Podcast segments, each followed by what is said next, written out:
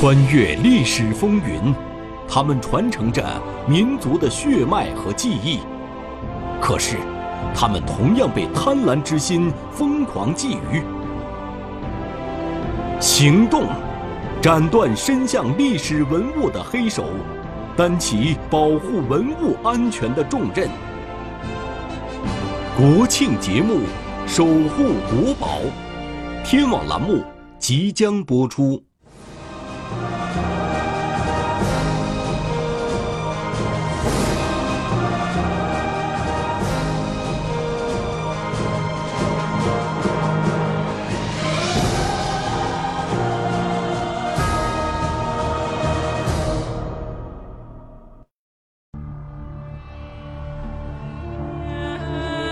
凤凰鸣矣，鱼比高冈；梧桐生矣，鱼比朝阳。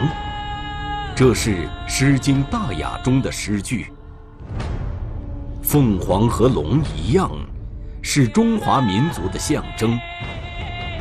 而在辽宁省朝阳市的博物馆里，人们看到的几乎就是中国最早的凤和龙了。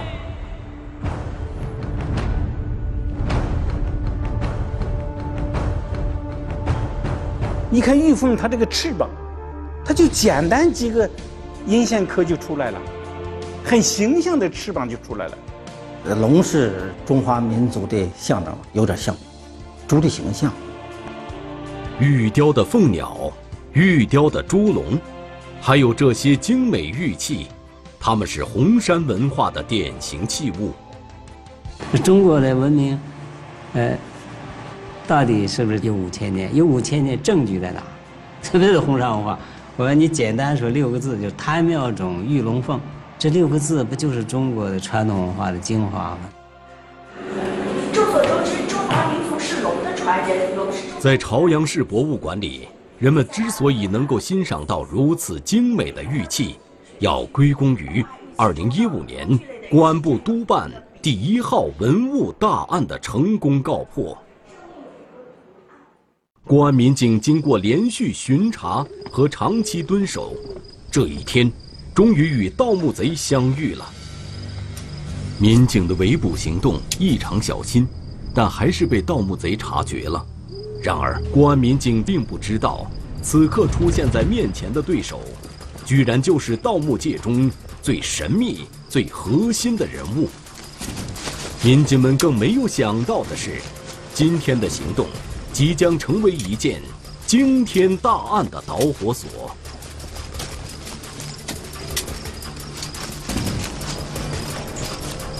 第一次与盗墓贼的正面交手以失败告终。至于红山文化的这个所在地，所以说破这个案子就非常非常的艰难。红山文化自1935年。在内蒙古赤峰市的红山头被发现之后，周边区域不断发掘出红山文物，尤其是玉龙和玉凤的出土，轰动了考古界。在上世纪八十年代初，考古专家又在辽宁朝阳市的牛河梁发现了大量玉器，从此，人们将红山玉器的研究推向了一个高潮。呃，玉器这些实物，嗯，它为我们研究红山文化时期呃的社会形态，还有人们的思想意识，包括当时手工业技艺水平等等，提供了大量丰富的资料。红山文化吸引了世人的目光，可是人们很快发现。在红山文化遗址保护区的外围，出现了大量挖掘痕迹，一些本来不为人知的古墓葬群、古文化遗址遭到了人为破坏，并且市面上还出现了珍贵的红山文物。这些现象引起了公安民警的注意，发生了盗掘和倒卖文物犯罪的案件。作为我们公安人，作为我们专门负责。文物保护工作的这么一支专业队伍，必须来做到打击文物犯罪，使犯罪分子不能逍遥法外。红山文化的遗迹遗址散落在广袤的区域内，在如此广袤的区域里用景，如果不能做到科学决策、集中指挥、统一行动，必将功亏一篑。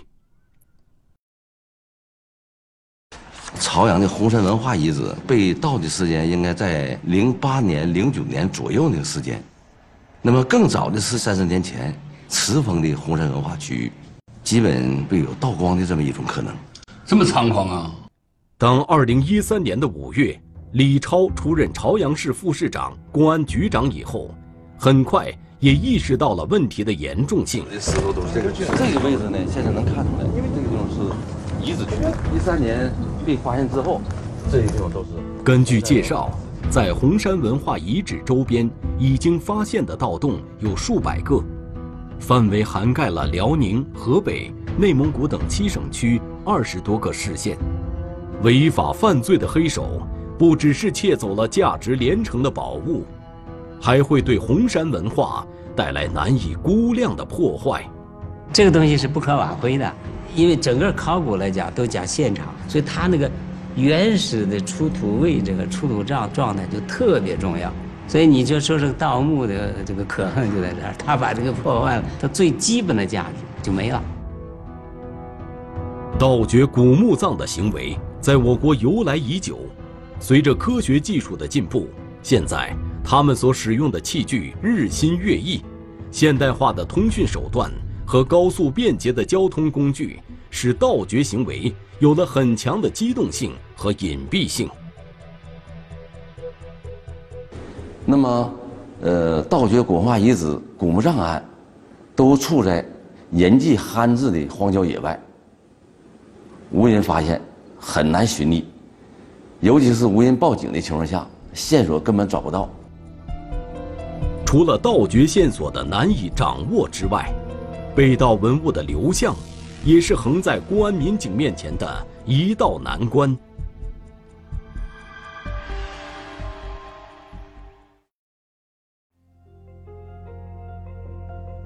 红山文物之所以让文物犯罪分子如此疯狂觊觎，与红山文化遗址的独特地位有关。上世纪八十年代初，考古专家在辽宁朝阳陵园市与建平县交界处的牛河梁，发现了一座五千年前的神庙遗址，并且出土了一尊泥塑的女性头像，因而这处遗址。也被称为女神庙。呃，女神头像的这个个体应该是比现在人是要大的，所以说，呃，当时因为当当时处于这个社会发展阶段，呃，人们对她崇拜，呃，把他当做神一样。穿越历史风云，他们传承着民族的血脉和记忆，可是。他们同样被贪婪之心疯狂觊觎。行动，斩断伸向历史文物的黑手，担起保护文物安全的重任。国庆节目，守护国宝，天网栏目正在播出。历史学家普遍认为，在早期的人类历史上，曾经有过一个。崇拜女神、祭祀女祖的时代，就是像女娲一样的形象，是像女娲那样的一个女祖形象，啊，她是一个呃生育神，是祖先崇拜。红山人的女祖既是祖先，既是女祖，也是中华民族的共祖。除了这位女神，考古专家还发现了。围绕着神庙的祭坛和大量的基石冢，这个很了不得。庙是中心，其他的冢和坛是围着这个庙，组成这么一个大的祭祀建筑群。啊，这是红山文化的中心。你像它这个重墓葬的排列，最北边是中心大墓，往南排，中心大墓以后是大墓，大墓以后是。甲类起始墓、乙类起始墓，当然还有一些附属的墓葬。属于等级森严呐，等级分明，等级就是阶级的雏形啊。有人说，牛河梁祭坛、神庙、石冢的发现，说明当时的权力核心正在发生转移，人类文明开始进入早期国家形态。就是红山人的价值观，他是人取代了神，那么他现在已经相信，谁为我们赐福，谁保佑我们，是我们的祖先，是我们人自己，而不是哪座山、哪个树、哪个动物，不是他跟自然崇拜已经完全不一样。你看，标志祖先崇拜，女神庙供的是祖先，陵墓里边埋的是王。那么，哎，那么这种价值观的这个呃变化，推动了社会的发展。专家认为，牛河梁遗址的发现，为夏商周以前三皇五帝的传说找到了实物证据，将中华文明史提前了一千多年，因而也被称为东方文明的新曙光。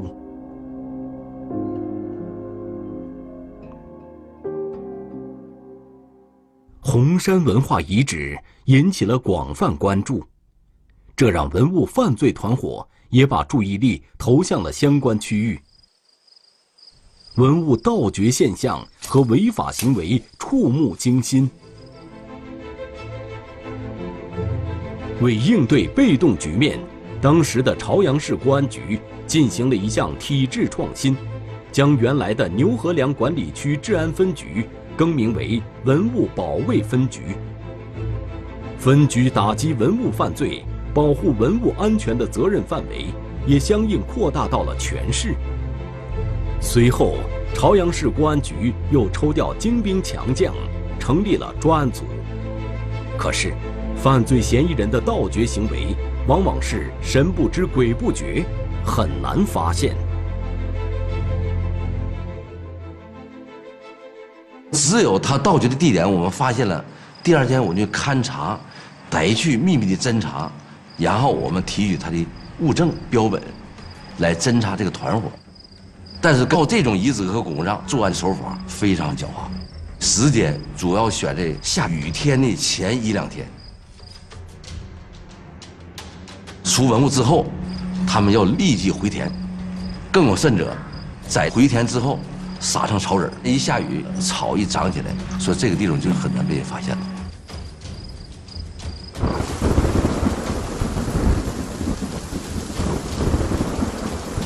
没有闲人情况下，我们就是化妆侦查，就是进涉及文物的地方，化妆成老板啦，化妆成是买啦，然后收藏的啦。于是，专案组在朝阳市铺开了一张大网。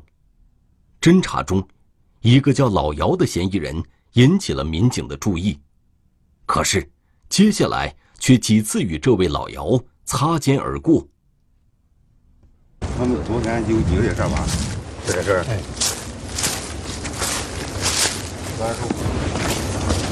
几个人？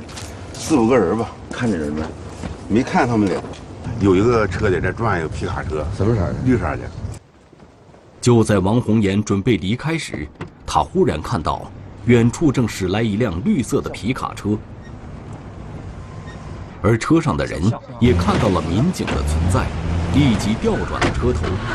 这时，王红岩清晰听到车上又有人喊了一声“老姚”，王红岩果断追了上去，可是突然闯出的毛驴车阻断了他们的行动。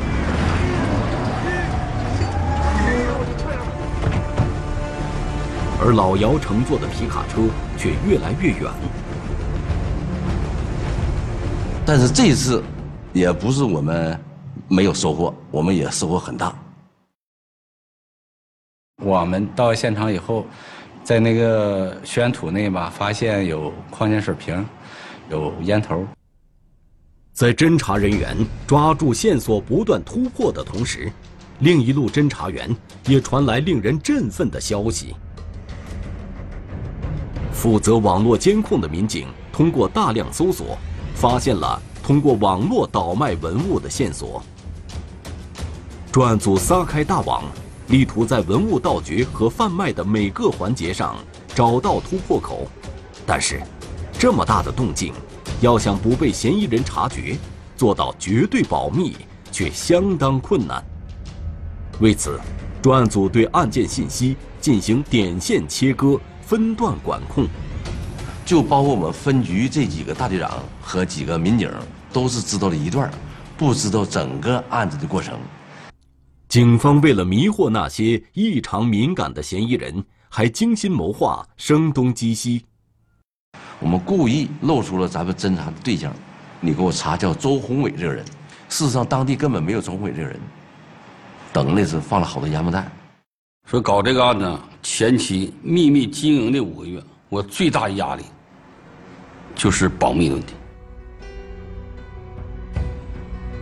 顺着已经掌握的线索，从仲夏到深秋，从深秋到初冬，专案组的侦查员终于将一个个盗墓团伙的信息挖了出来。穿越历史风云，他们传承着民族的血脉和记忆。可是，他们同样被贪婪之心疯狂觊觎。行动，斩断伸向历史文物的黑手，担起保护文物安全的重任。国庆节目，守护国宝，天网栏目正在播出。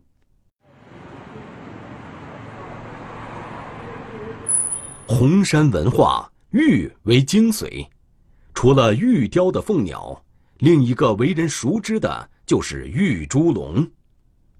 龙出辽河源，就是这个中国龙，从图腾崇拜一直演化到宋以后的这种呃这个这个这种想象中的龙，一直最后成为中华民族的崇拜对象。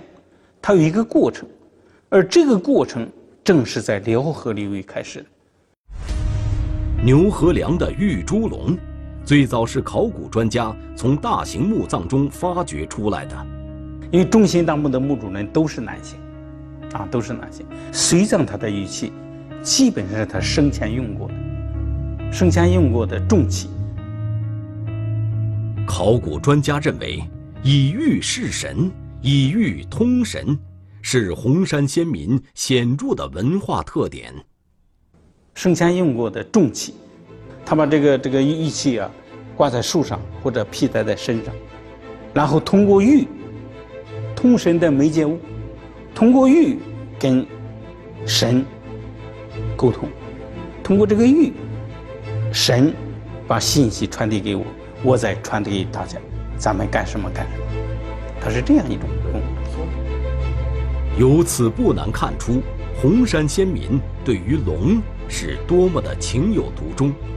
这一枚小型玉器，它的造型像极了汉字“鸭”的形状，因而它又称作“鸭形器”。有人认为，这也是一枚玉猪龙。嗯，确实是。嗯，因为这个压形器的造型呢，在考古出土中也有所发现。嗯，普遍也是认为它是玉猪龙的这个面部的展开，那的一个平面。嗯，呃，两个立起来的呢，像是。耳朵，嗯。同样的，人们现在看到的这几件玉猪龙，也是公安民警通过办案收缴来的。侦查员们之所以能够成功收回这些珍贵玉器，是因为他们在找到玉猪龙之前，先看到了一件勾云形玉佩。这一天。化妆侦查的民警来到了一家玉器店，寒暄过后，侦查员在这里发现了一件典型的红山玉器，而玉器的主人冯老板却说这件玉器是假货。到了二零一四年十一月，专案组共梳理出八个犯罪团伙，查到了七十多名犯罪嫌疑人，其中除了那位打过照面的老姚之外。这位冯老板也是专案组感兴趣的人。前期侦查发现，在冯某开的玉器店里，经常有另外三个盗掘倒卖文物的嫌疑人在此出现。冯杰四个人的团伙非常隐蔽，很难被发现。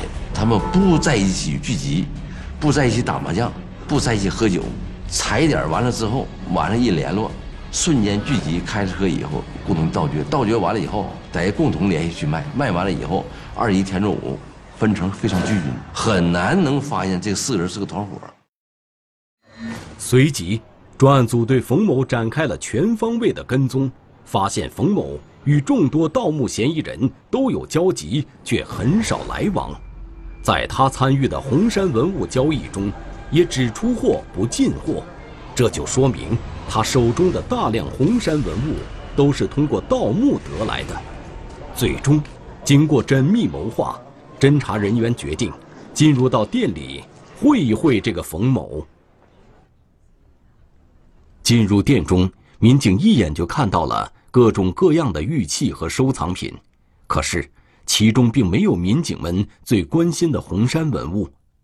显然，如果冯某是一个货真价实的盗墓者，自然也不会把珍贵的文物摆在店里公然出售，一定会将文物隐藏起来。就在一名侦查员与冯老板寒暄之际，另一位侦查员却在玉器店最不显眼的位置。赫然看到了一件红山文物中的典型器物——勾云形玉佩，可是，冯老板却一口咬定这是一件假货。然而，民警们知道冯老板并没有说谎。前期侦查中，民警发现，每当盗墓贼挖到一件重要的文物，就会依葫芦画瓢，照着样子仿制一件，而这样。不仅能吸引行家试探行情，一旦被警方发现，还能以人工臆造的工艺品逃避打击。民警判断，既然出现了仿制品，十有八九这枚勾云形玉佩的真品就在附近。在玉器店里，侦查人员嗅到了不同寻常的气息。可是。正当民警紧盯冯老板动向的时候，冯老板却突然被人控制了起来。对方对冯某进行了长时间的逼问：“是谁对冯某下的手？”刚刚明晰起来的案情，瞬间又变得扑朔迷离。冯某被放了回来，让专案组松了一口气。那么，控制冯某的究竟是些什么人呢？通过对方的外貌特征，专案组多方查询，迅速查清了这几个人的行踪。让大家诧异的是，这几个人来自北京，在北京，民警查到了事件背后的主谋，而这位主谋王红岩并不陌生。在侦查过程中，王红岩不止一次的听到有人叫出过这个名字。劫持冯老板的不是旁人。正是曾经与警方打过照面的老姚。民警意识到，对老姚的追查刻不容缓。他住的地方有农村，有城市，四个地方居住。他到大城市，穿的是西装革履，戴着金丝边眼镜。平时在陵园和内蒙交界一带，住农村。然后他经常更换电话号，有人给他打电话，他不回电话，不管是否熟悉的人，他隔一会儿因为能回电话，他找个电话打，所以你抓不着他的脉络，很难捋出他的线条。穿越历史风云，他们传承着民族的血脉和记忆，可是，他们同样被贪婪之心疯狂觊觎。行动。斩断伸向历史文物的黑手，担起保护文物安全的重任。国庆节目，守护国宝，天网栏目正在播出。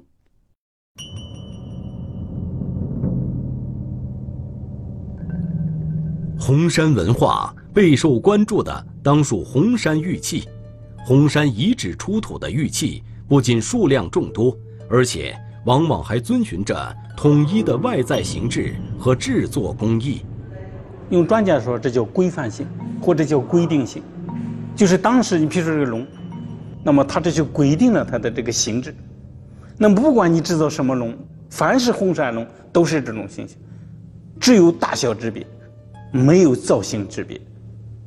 啊，所以就是它的当时的规范性和规定性。那么这种一致性来源于什么？一个是意识形态的统一，另外还有就是在治愈的这个过程中对工艺的要求。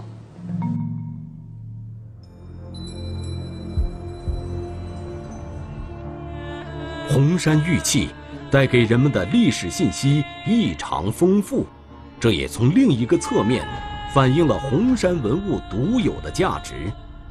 自然，文物犯罪团伙也把注意力投向了这里。然而，再狡猾的狐狸也逃不过好猎手的眼睛。没过多久，老姚的真实身份被确定了下来。侦查发现，此人名叫姚某忠，有着“盗墓祖师爷”的绰号。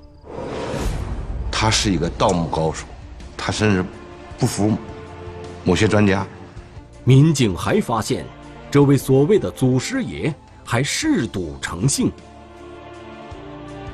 姚某忠之所以对冯某出手，完全是因为赌债压身，看上了冯某手上的文物，是一幕典型的黑吃黑。尽管具备很强的反侦查能力，姚某忠的贪婪还是将他彻底暴露了出来。随着侦查的深入。专案组发现了更多的线索。一天，姚某忠偷偷打出了一个电话，而接电话的人既不是他的团伙成员，也不是他的徒弟们，却是天津市一家私人博物馆的馆长张某。侦查员迅速来到了张某的私人博物馆，让侦查员大吃一惊的是，竟然在这里发现了红山文物的一件典型玉器。玉猪龙。了解红山文化的侦查员断定，这件玉猪龙的品相，在出土的同类红山玉器中是最顶级的，而它出现在这样一家私人博物馆里，一定有问题。私人博物馆的建立，他都到上面、下面去收东西，下面收东西就诱发这些盗墓。调查的结果显示，这件玉猪龙。来自于一个邓姓男子，而这个邓某，居然是一位有着二十年工作经验的专业考古人员。可是，他最终没有抵挡住金钱的诱惑。就这样，经过请人鉴定、找人牵线，这件一级甲等国宝，就以区区四百万的价格，变成了张某的私人物品。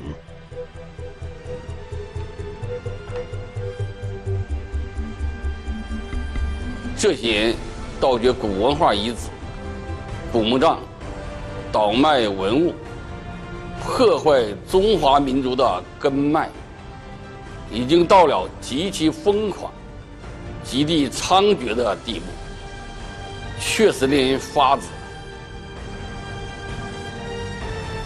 案件逐渐有了眉目，情况很快上报到了辽宁省公安厅。并受到了厅领导的大力支持，案件升级为省级大案。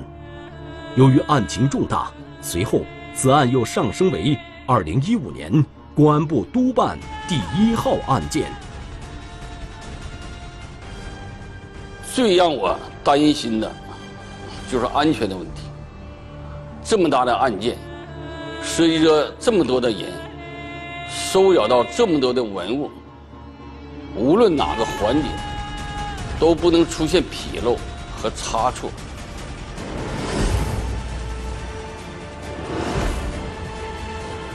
随着侦查的深入，专案组掌握的信息越来越清晰，大战一触即发。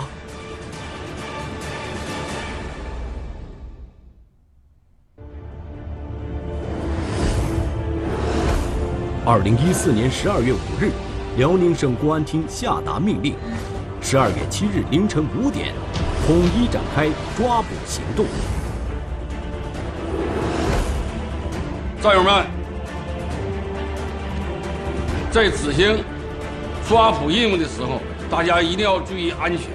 现在，我以水代酒，为你们壮行。干！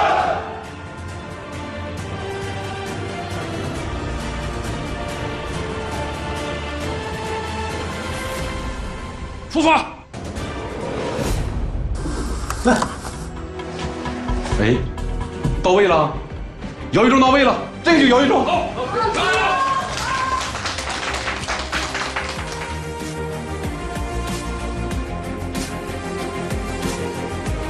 终于一块石头落地了。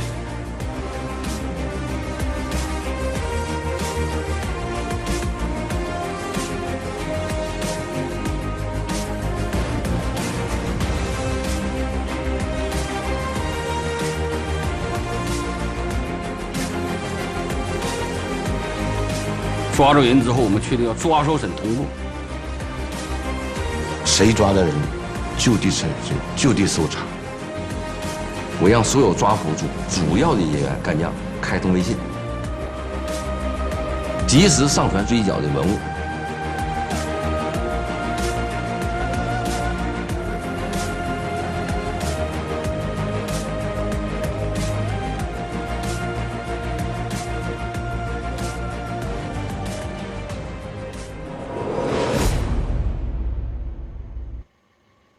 十二月七日上午十一时。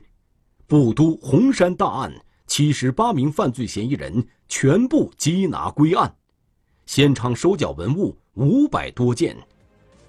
截至二零一五年五月，在公安部统一指挥下，辽宁公安机关与各地公安机关同步行动，共打掉盗掘犯罪团伙十个，抓获犯罪嫌疑人二百一十七名。专案组共追缴文物两千零六十三件。其中，国家一级文物二百八十四件，国家二级文物一百四十二件，国家三级文物二百六十二件，价值超过十亿元人民币。全体起立。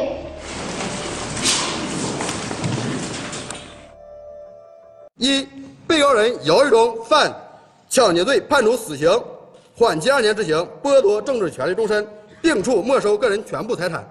犯盗掘古文化遗址、古墓葬罪，判处无期徒刑，剥夺政治权利终身，并处没收个人全部财产；犯倒卖文物罪，判处有期徒刑十年，并处罚金人民币二十万元，决定执行死刑，缓期二年执行，剥夺政治权利终身，并处没收个人全部财产。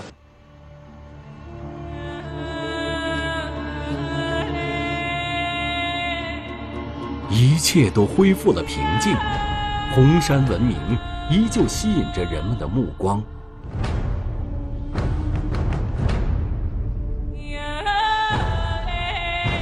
那些回归的文物，似乎在对每一位观众讲述着自己的前世今生。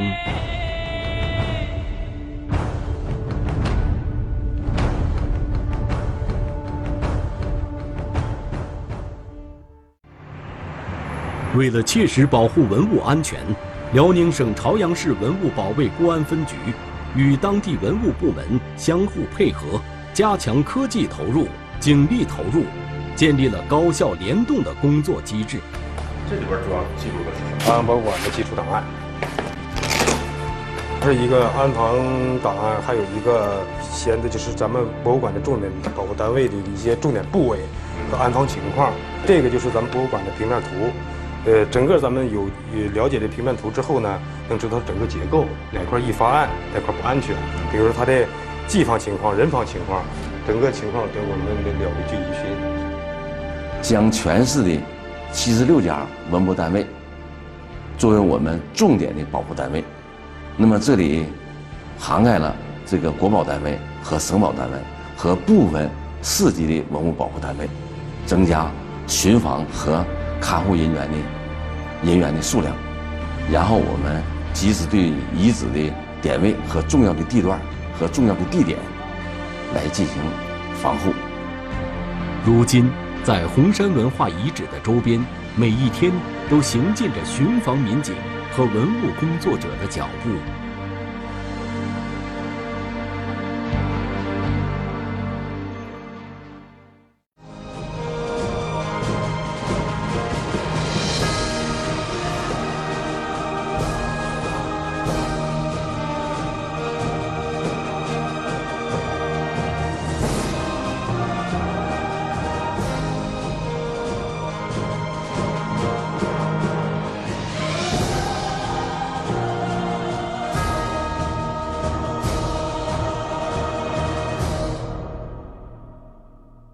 穿越历史风云，他们传承着民族的血脉和记忆。